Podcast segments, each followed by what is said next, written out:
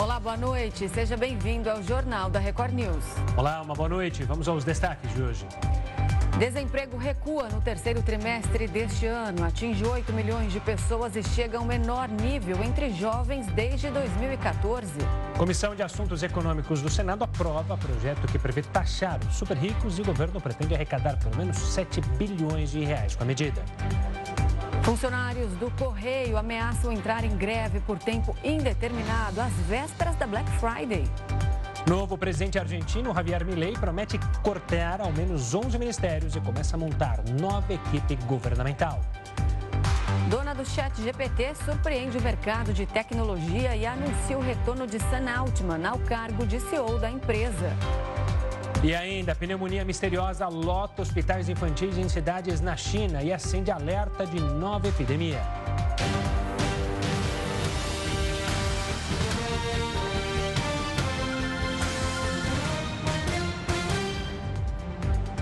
O desemprego recuou no terceiro trimestre deste ano e atingiu 8 milhões de pessoas. Apenas um estado teve aumento na taxa durante esse período. A taxa de desemprego no Brasil recuou para 7,7% no trimestre terminado em setembro. O número equivale a 8 milhões e 300 mil trabalhadores em busca de emprego no país. A redução do índice foi puxada por três estados. No Acre, o percentual chegou a 6,2%. No Maranhão, ficou em 6,7%.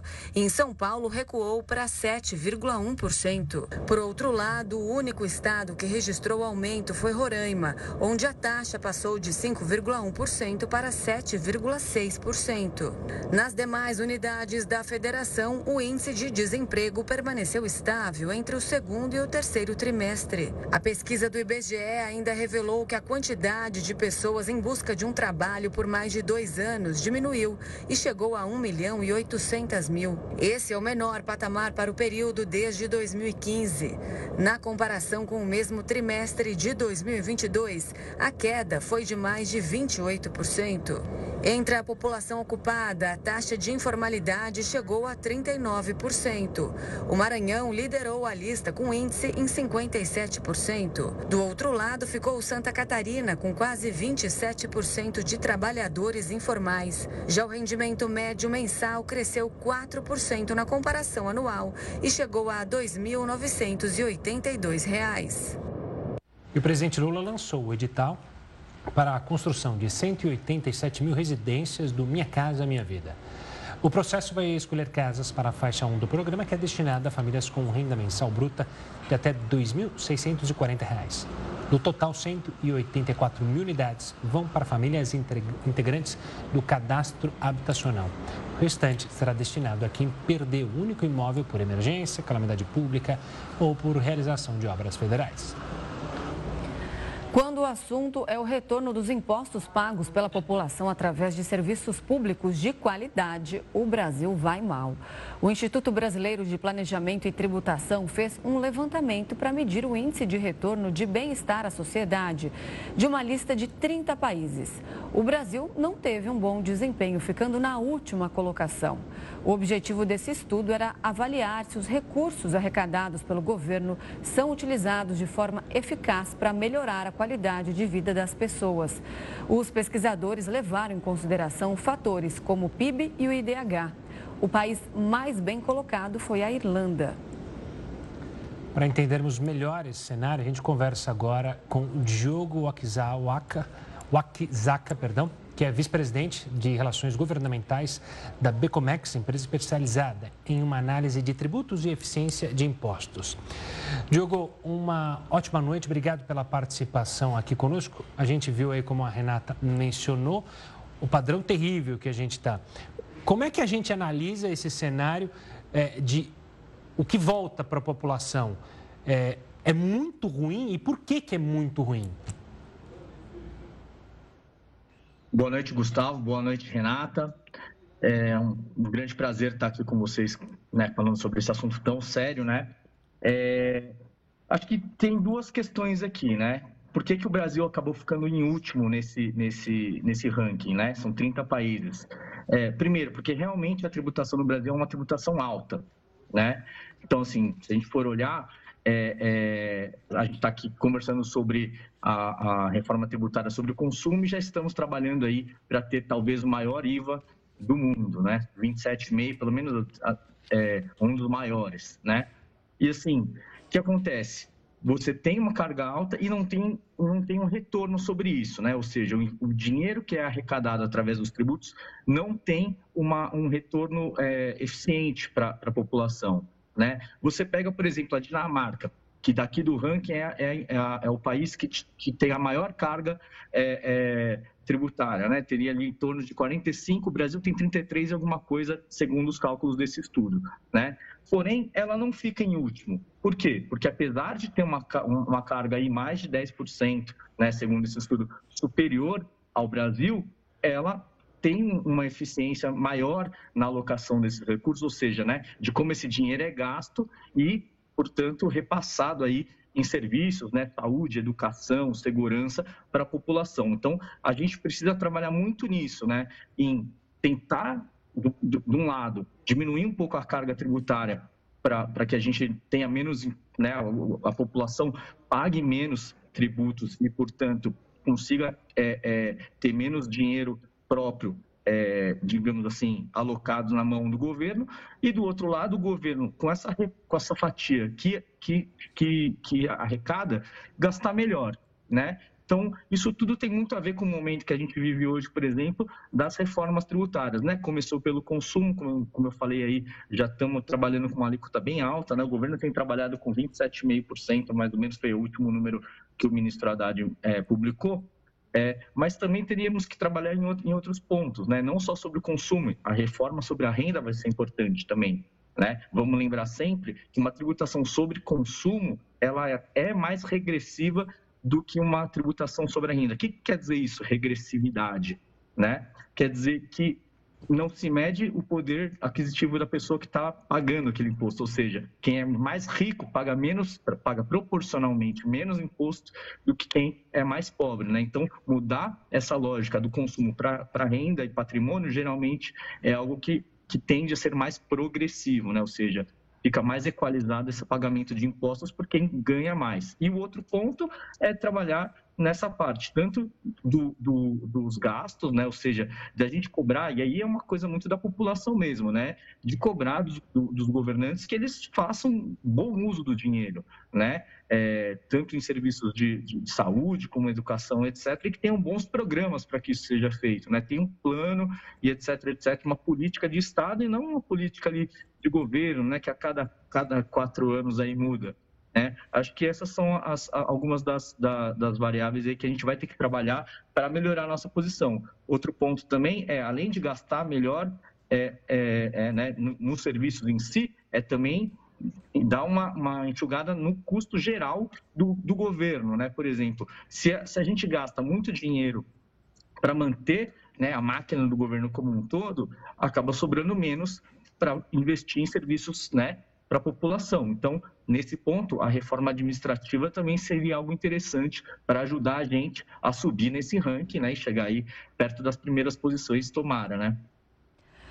Diogo, quando a gente fala dos repasses, por exemplo, quanto que deve ser repassado para cada setor da nossa sociedade? A nossa Constituição é, dizia que 25% para a educação, 12% para a saúde, mas isso, com o passar dos tempos, acaba ficando desatualizado. Porque, por exemplo, hoje a gente tem uma população mais velha, mais idosa, que necessariamente o repasse para a saúde deveria ser maior, por exemplo. Pois é, essa é uma questão muito complexa, né? Assim, a gente teria que muito estudar como isso está sendo alocado realmente. Por quê? Eu, eu, concordo com você, Renata, que assim, a nossa população ficando mais velha, a, a parte da saúde começa a ser mais é, é, demandada, né? Porém, é, a, a pergunta que eu faço é, é, a gente precisa diminuir essa, esse investimento que está sendo feito, né? seja em saúde ou seja em educação, né? toda, toda parte ali que tem os repasses obrigatórios, ou é gastar melhor? né? E talvez até tentar fazer com que a, o custo da máquina do governo diminua e você possa gastar ainda mais, por exemplo, em saúde. Né? Se a gente está fazendo essa troca entre ah, a população está mais velha, então em tese eu posso poderia gastar menos em educação, por exemplo, que é algo que é, uma, que é voltado para uma população mais jovem, e vou gastar mais em saúde, que é mais é, voltado para uma população mais é, velha, mais, de mais idade.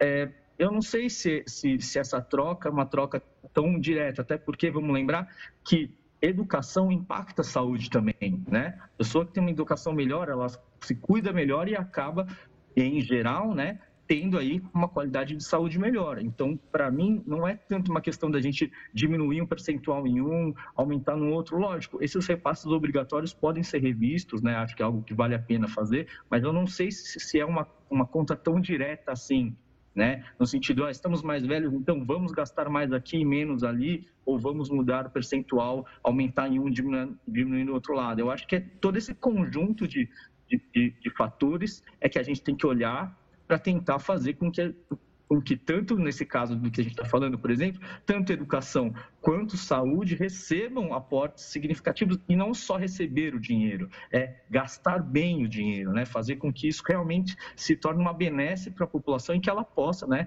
Aí sim, gozar de um, de um, um serviço de educação bom, né? Muito bom, é, serviços de saúde da mesma forma muito bons e assim a gente sobe de uma forma consistente nesse, nesse ranking, que realmente é algo muito interessante de, de, de se observar. Tá certo. Diogo, obrigado pela participação aqui no Jornal da Record News. Um forte abraço e até uma próxima. Eu que agradeço, Gustavo e Renata. Boa noite, obrigado. Boa noite. Boa noite. A Comissão de Assuntos Econômicos do Senado aprovou o projeto que prevê taxar os super ricos no Brasil. O repórter Alessandro Saturno está em Brasília e traz mais detalhes sobre essa proposta. Boa noite, Alessandro. Como vai funcionar essa taxação? Olá, Renata. Boa noite para você, para o Gustavo e a todos ligados aqui na Record News. Uma aprovação importante por parte da Comissão de Assuntos Econômicos, como você mesma disse, a taxação dos super ricos.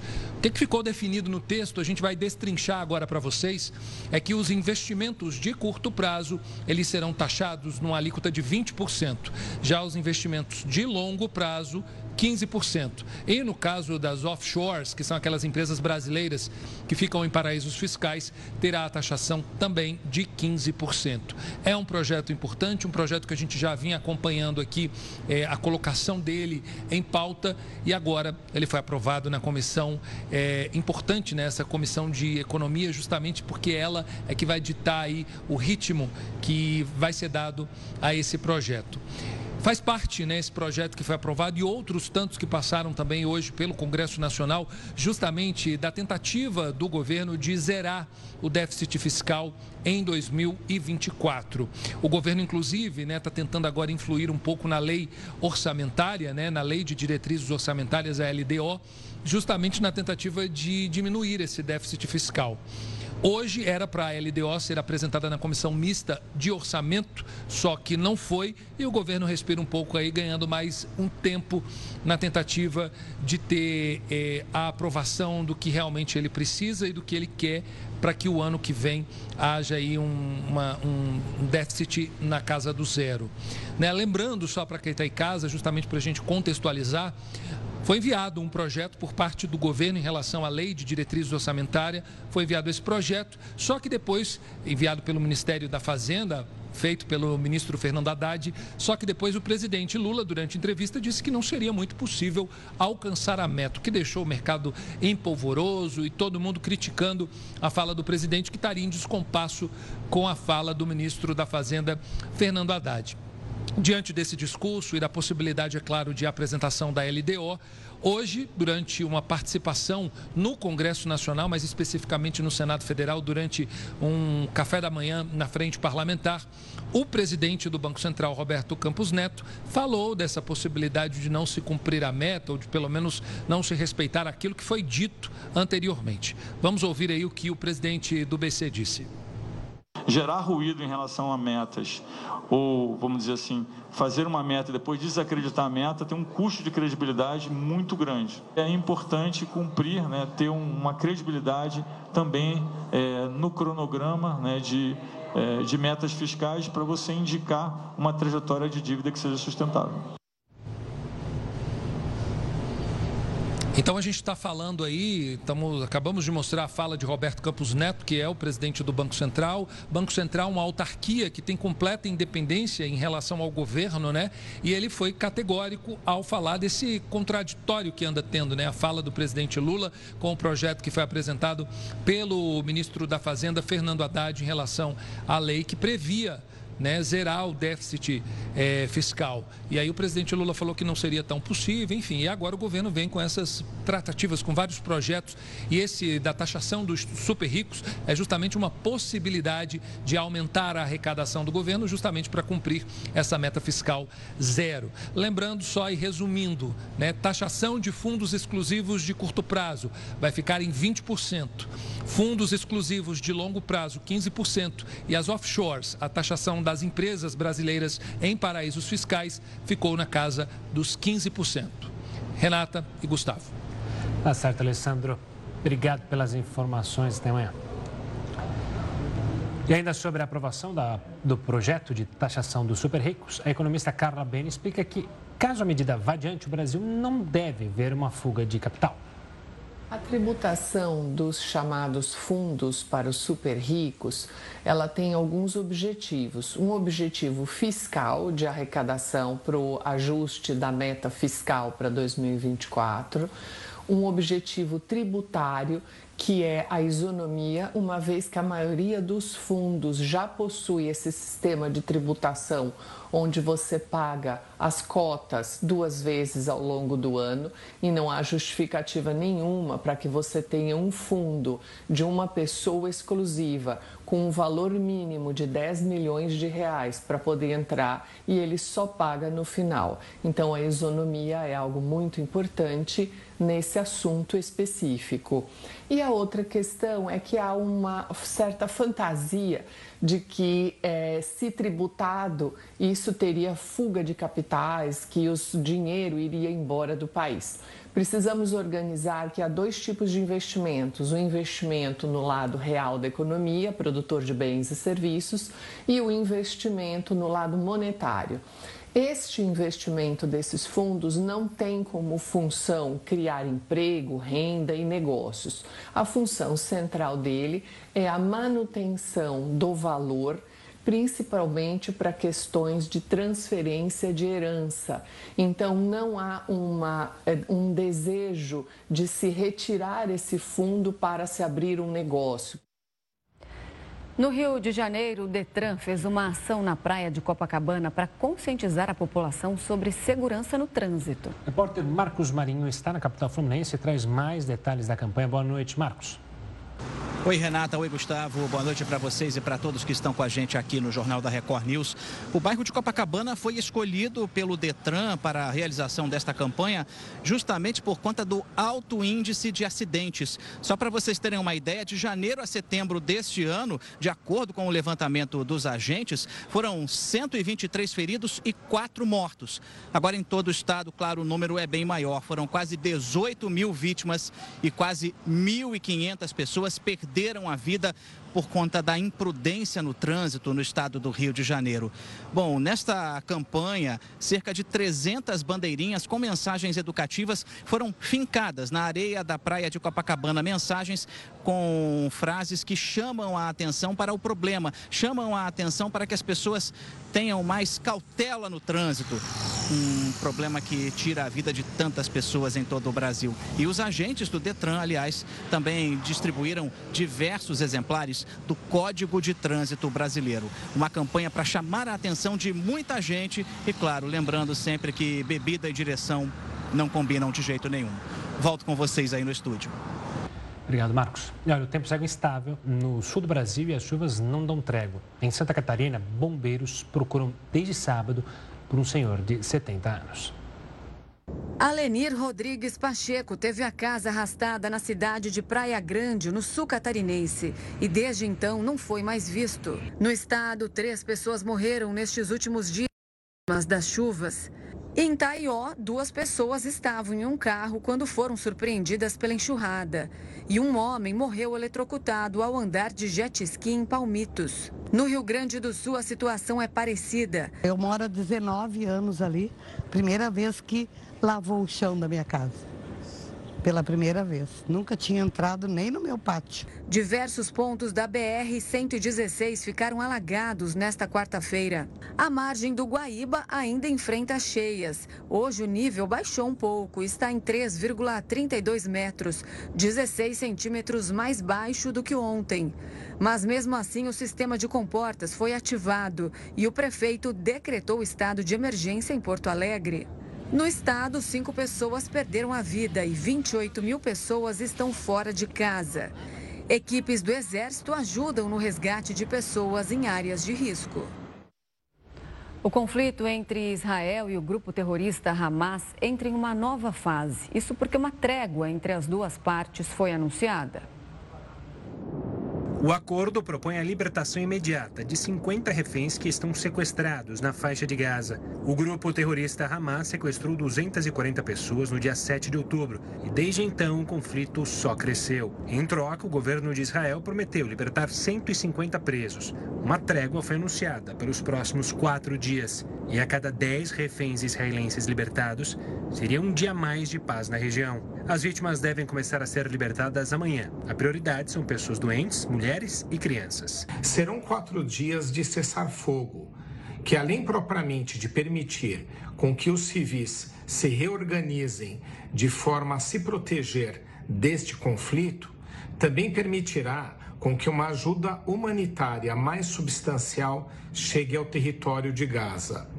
Além disso, estão previstas as trocas de prisioneiros do Hamas por civis sequestrados israelenses. Em um primeiro momento serão 50, principalmente vulneráveis, que são crianças, idosos e mulheres. Nestes 45 dias de guerra, pelo menos 15 mil pessoas perderam a vida. E o professor de Relações Internacionais afirma que esse conflito ainda está longe de acabar.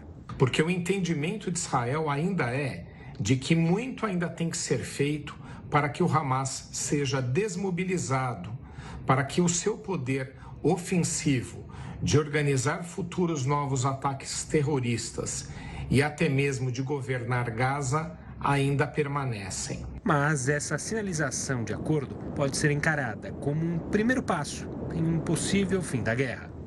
De qualquer forma, Tomara que esses sinais signifiquem o começo de um processo de negociação de paz. Ainda no cenário internacional, a Coreia do Norte afirmou que um satélite espião tirou fotos nos Estados Unidos sem autorização. A informação foi confirmada pelo presidente norte-coreano, o ditador Kim Jong-un. O satélite foi lançado ontem e é uma afronta à ONU que proíbe esse tipo de satélite. As imagens registradas são da base aérea de Anderson, do porto de Apar e de outras importantes bases militares das forças americanas. A Coreia disse que estuda lançar outros satélites deste tipo e disse que é um direito dela como forma de autodefesa. Pânico na fronteira entre o Canadá e os Estados Unidos. Um carro explodiu em uma ponte que liga os dois países na América do Norte. O carro atravessava a ponte do Arco-Íris no estado de Ontário quando explodiu. Imediatamente, autoridades do FBI e a Polícia Federal Americana foram acionadas para atender a ocorrência. Era por volta das duas horas da tarde, no horário de Brasília. O local foi totalmente interditado para que os agentes investiguem o caso e apurem o motivo da explosão. Mas uma tentativa de atentado não está descartada. Uma falha mecânica também é investigada. Dois ocupantes do veículo morreram e um oficial de patrulha da fronteira ficou ferido. Logo após o incidente, quatro fronteiras entre os dois países foram fechadas por segurança. O aeroporto de Buffalo, nos Estados Unidos, também suspendeu os voos por mais de duas horas. As empresas de eletrônicos devem faturar alto nessa Black Friday. Segundo o levantamento da Associação Brasileira das Empresas de Cartão de Crédito e Serviços, o setor de eletrônicos deve lucrar 15 bilhões de reais. A expectativa é de que cada consumidor que adquira um produto deste tipo gaste em média mil reais. A pesquisa também revela que o cartão de crédito deve ser a forma de pagamento mais utilizada pelos compradores nesse período. No mês de novembro, aproximadamente 60% das vendas de eletrônicos ocorrem na semana do Black Friday. Com a chegada da Black Friday, muitos consumidores se perguntam se as lojas estão de fato dando descontos. Uma prática comum para enganar os compradores é a estratégia que ficou conhecida como metade do dobro. Ela consiste em encarecer os produtos um pouco antes do período de promoções. Mas uma pesquisa feita por uma empresa do ramo do e-commerce mostra que em 2023 os preços não tiveram forte alta nas semanas antecedentes à Black Friday, que vai acontecer nesta sexta-feira, dia 24 de novembro. E quem vai nos explicar se é vantajoso fazer compras nessa Black Friday, especialmente no comércio eletrônico, é o especialista em e-commerce, Michael Vanderlinde. Michael, uma ótima noite, obrigado pela participação aqui conosco. E aí, como vasculhar as melhores ofertas, se é que elas existem, durante a Black Friday? Boa noite, Gustavo. Boa noite, Renato. Bom, é, existem hoje bastante ferramenta que a gente pode utilizar na internet, né, que, que ajuda nessa questão de, de comparar preço e ver se a gente consegue encontrar uma, uma boa oferta nessa Black Friday, né.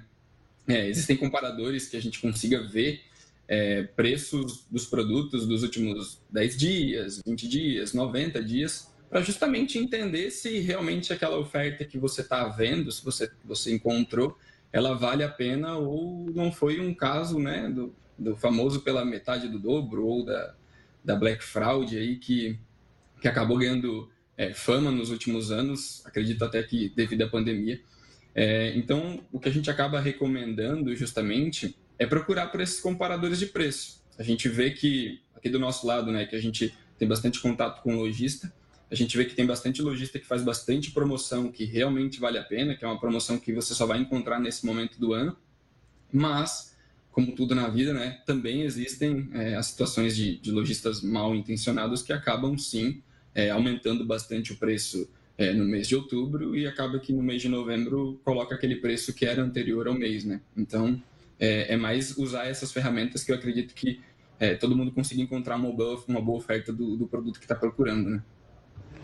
Maicon, agora em relação aos golpes, as fraudes, como a gente consegue identificar, por exemplo, se a gente está fazendo uma compra num site seguro?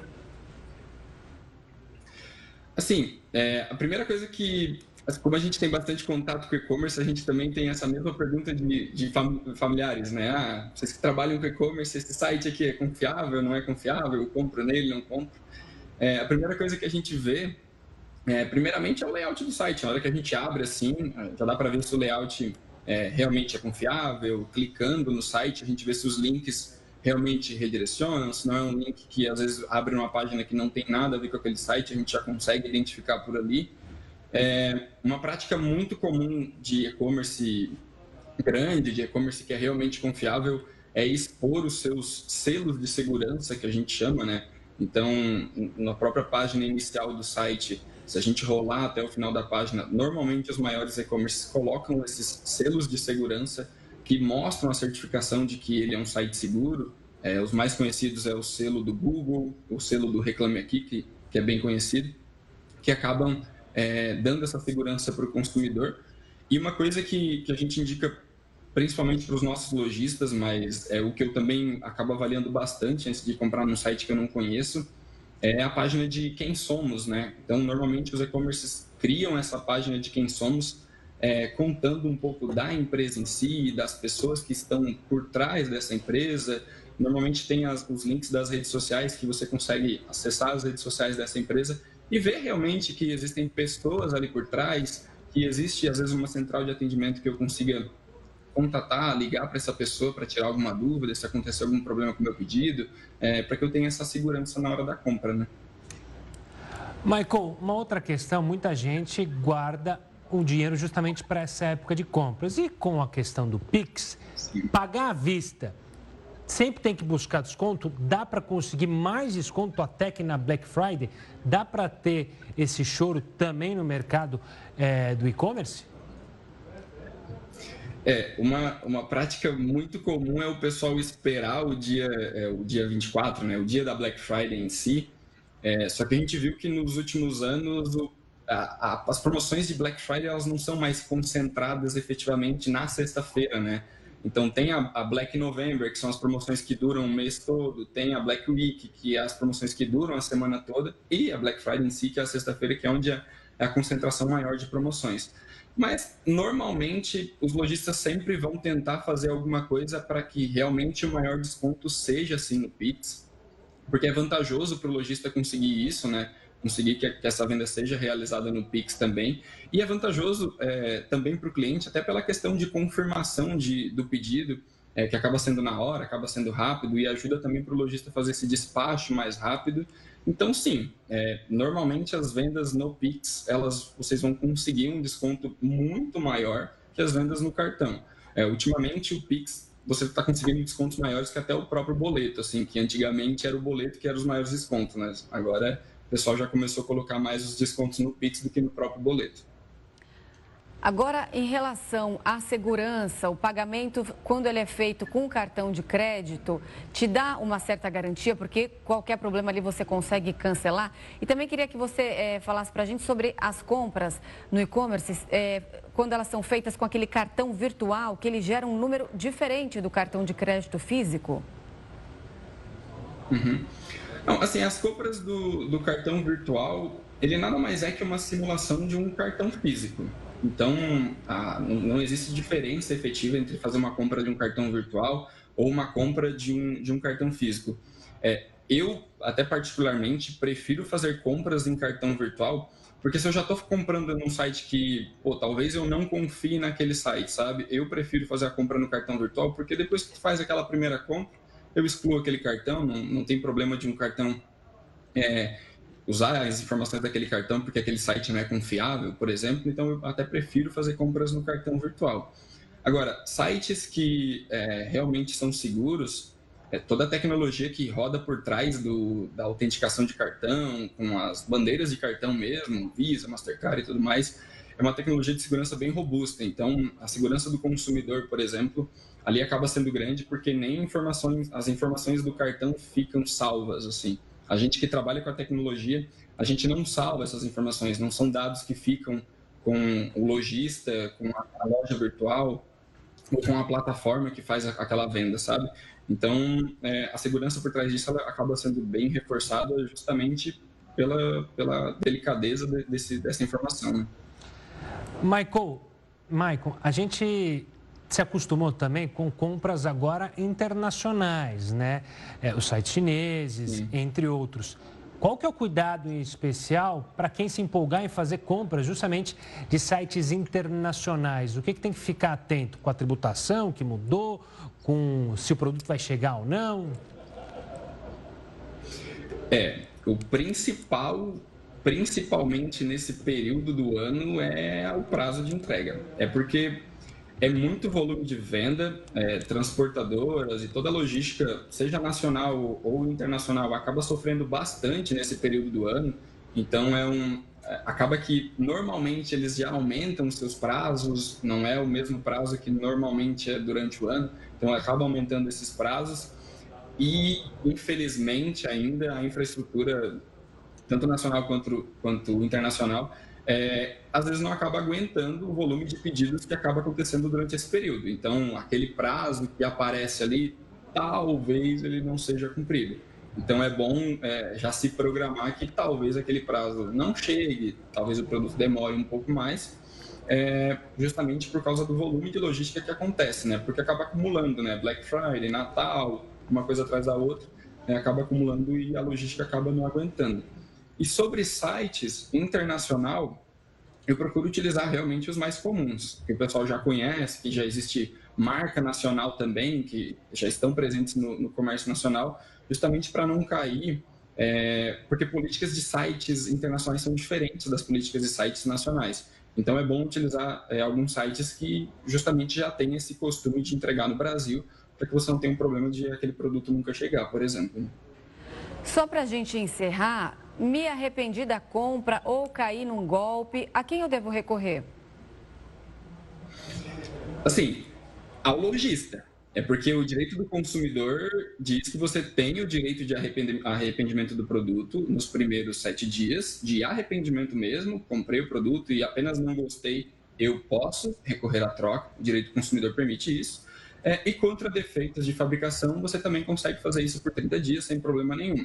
Então, tem que recorrer ao lojista. Se o lojista acabar se recusando, aí justamente vai ter que é, impor algo legal em cima disso, porque dentro do direito do consumidor tem sim total direito à troca, total direito ao arrependimento do produto, principalmente nos primeiros sete dias que não tem, é, não tem nada que diga que não possa trocar. O arrependimento pode ser por qualquer motivo, então dentro desses sete dias tem total segurança após receber o produto, né, é, de pedir a troca ou a devolução desse produto caso você tenha se arrependido da compra ou não ter servido, por exemplo, se for um caso de vestuário. Tá certo. Michael, obrigado pela participação aqui conosco, falando então sobre a Black Friday. Um forte abraço, abraço e até a próxima. Abraço, Gustavo, Renato. Até mais. Até mais. Governo federal aumenta a projeção do déficit primário deste ano. É o que você vai ver daqui a pouco aqui no Jornal da Record News. Estamos de volta para falar que o governo federal aumentou a projeção do déficit primário deste ano. A estimativa é que 2023 termine com um rombo de 177 bilhões de reais. A meta do resultado primário do governo é de saldo negativo, de 213 bilhões de reais. Mas no começo do ano, o Ministério da Fazenda prometeu um déficit de 1% do PIB, cerca de 100 bilhões de reais. A nova estimativa veio por uma projeção menor da receita líquida e uma previsão maior das despesas. O presidente eleito da Argentina, Javier Milei, pretende diminuir a quantidade de ministérios. Entre os cotados para assumir pastas do governo estão nomes como um ex-presidente do Banco Central e um advogado famoso no país.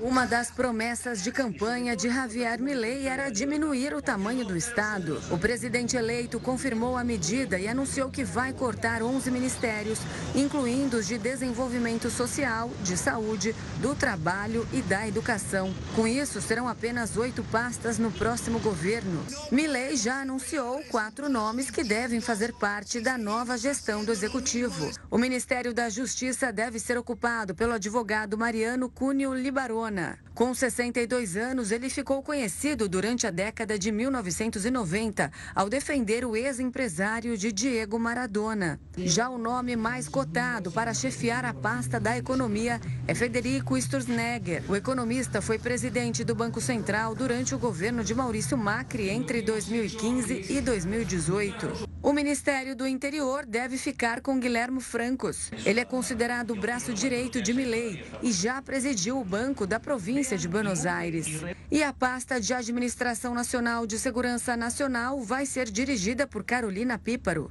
Ela começou a carreira política em 2017 e é famosa pelo discurso de combate à criminalidade. Javier Milei e Alberto Fernandes já começaram a transição de poder na Argentina.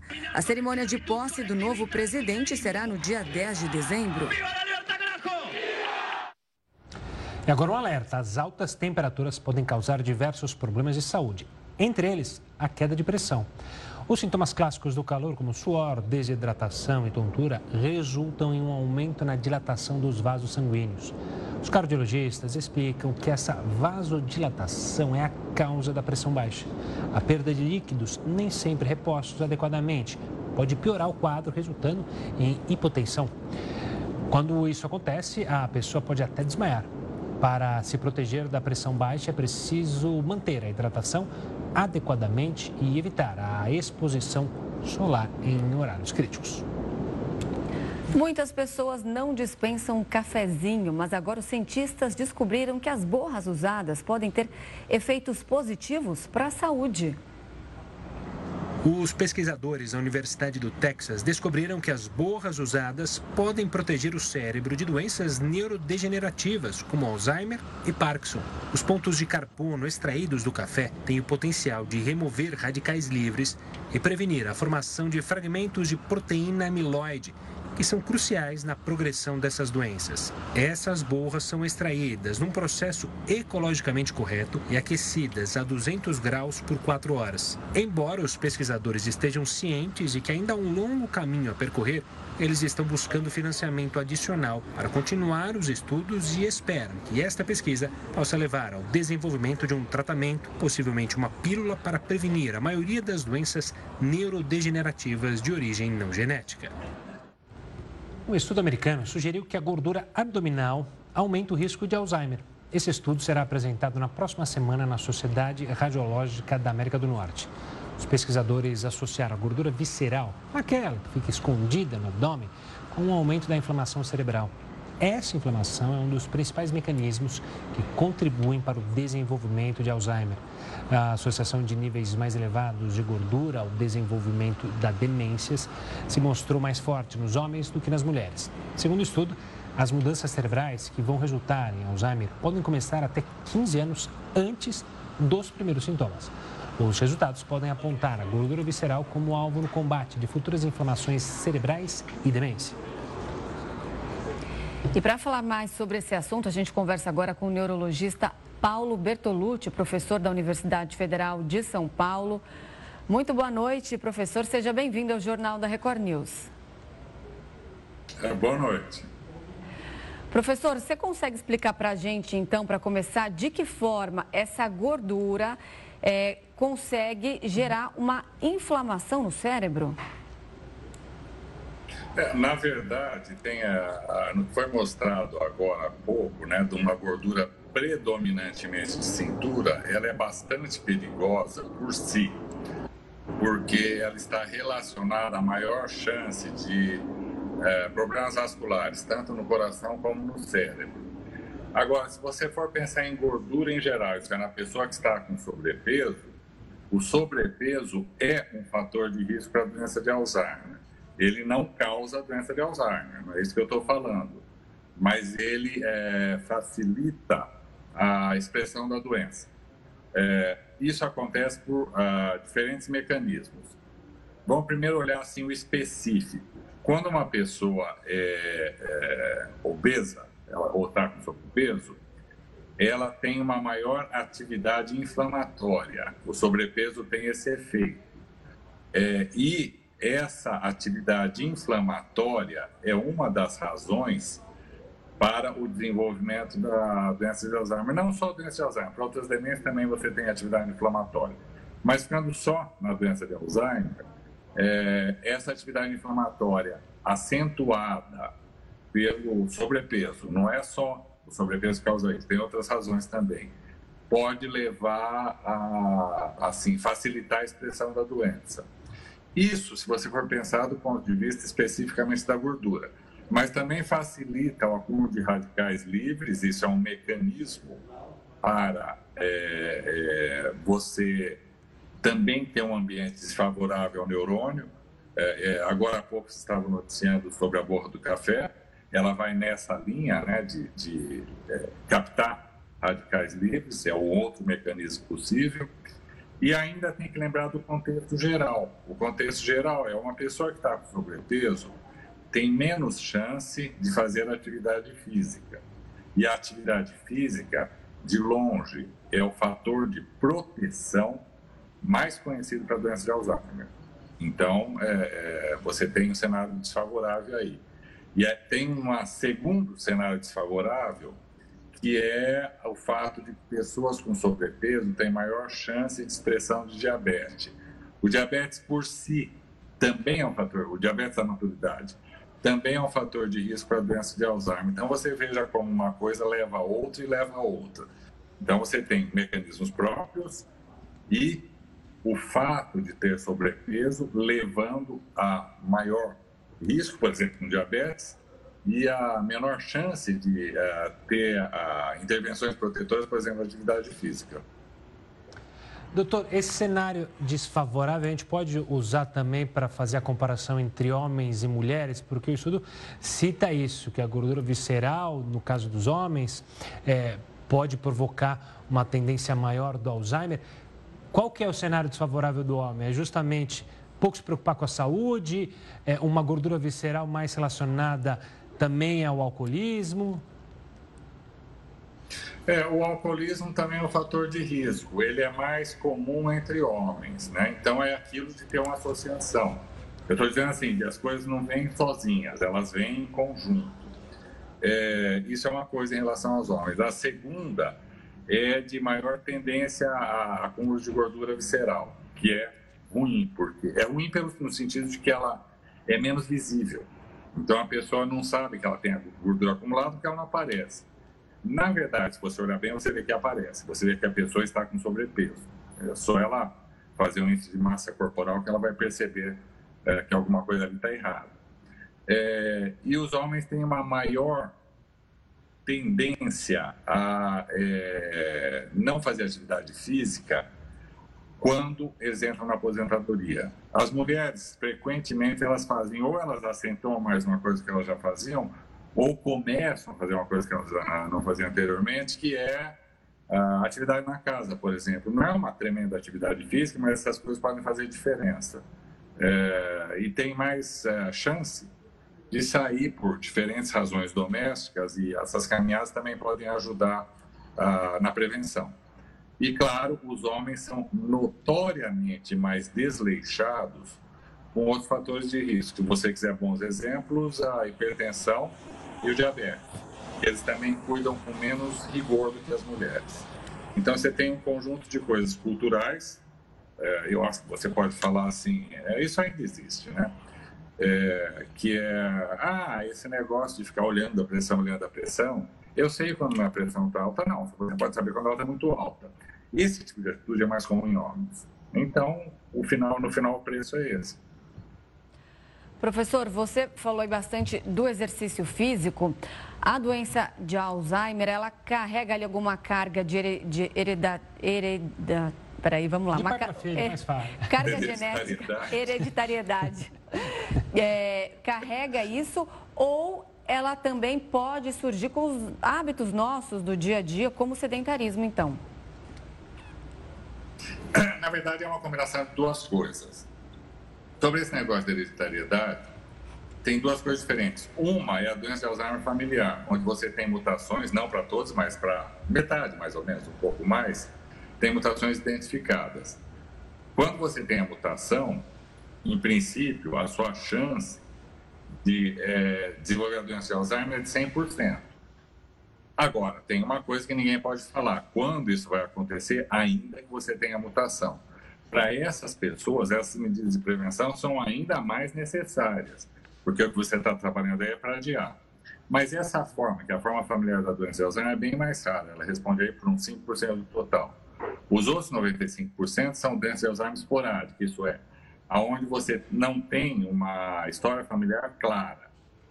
Ainda assim, se você fizer perfis, você vai verificar que não é uma mutação, que é um conjunto de é, é, expressões genéticas que aumentam o risco. Eles vão se somando e aumentando o risco.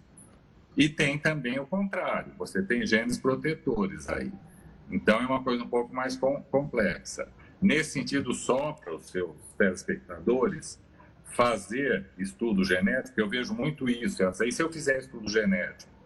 Se for para doença familiar, faz sentido, porque é possível que uh, apareça lá no estudo uma mutação dessas já identificadas. Se, no caso dessa pessoa, que ela tenha uma história de doença Alzheimer esporádica, ela fazer o, o, o, é, estudo, o estudo genético só vai mostrar assim, olha, você tem o perfil que não é o melhor possível você tem um risco, mas esse, essa é a diferença. Ter o risco não é o mesmo que dizer você vai ter a doença. Só quer dizer que sua chance é maior. É diferente quem tem mutações, que aí sim, como eu disse, a chance é de 100%. Tá certo. Doutor Paulo Bertolucci, obrigado pela participação aqui conosco. Um forte abraço e até uma próxima. Um abraço para vocês.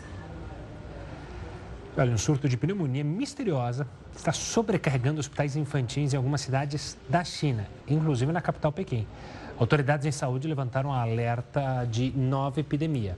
Ainda não há informações sobre o início deste surto, mas inúmeras escolas nessas localidades já cancelaram as aulas e outras estão cogitando suspendê-las temporariamente. Isso de acordo com as agências internacionais. As crianças que apresentam sintomas como febre, resfriado e tosse são internadas imediatamente. Até o momento, nem a Comissão Nacional de Saúde, nem o Centro de Controle e Prevenção de Doenças da China emitiram um posicionamento sobre o surto. Trabalhadores dos Correios avaliam entrar em greve às vésperas da Black Friday. É o que você vê logo depois do intervalo aqui no Jornal da Record News. Os trabalhadores dos Correios avaliam entrar em greve às vésperas da Black Friday.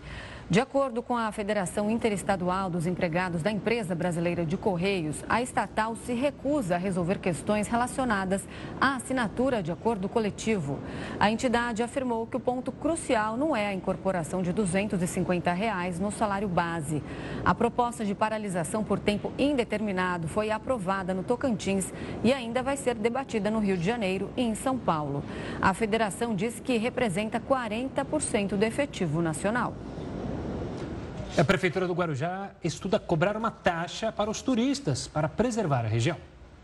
A ideia é tarifar todos os veículos que entram na ilha. As motocicletas pagariam R$ 4,26 e caminhões e ônibus podem pagar as maiores taxas, de R$ 119,29. A medida foi proposta pela Secretaria Municipal do Meio Ambiente. O principal objetivo é a preservação ambiental. Segundo a prefeitura, por ser uma praia perto de São Paulo, menos de 100 quilômetros, e ser uma cidade turística, milhares de turistas descem a serra apenas para passar o dia e não tem vínculo algum com o município. Muitas pessoas deixam sujeiras nas praias e mudam a rotina dos moradores e do ecossistema. Uma audiência pública será realizada nesta sexta-feira para ver a reação da população, mas a ideia é colocar o projeto ainda em votação neste ano na Câmara Municipal. Se for aprovada, essa taxa será cobrada apenas para pessoas que não são do Guarujá e das oito cidades da Baixada Santista. A taxa será cobrada por diária, se caso o veículo permanecer por mais de três horas na cidade. E a fiscalização será feita por radares, a cobrança pelos serviços online de tags. Apesar de não ser tão comum, essa não é uma ideia exclusiva da Prefeitura do Guarujá.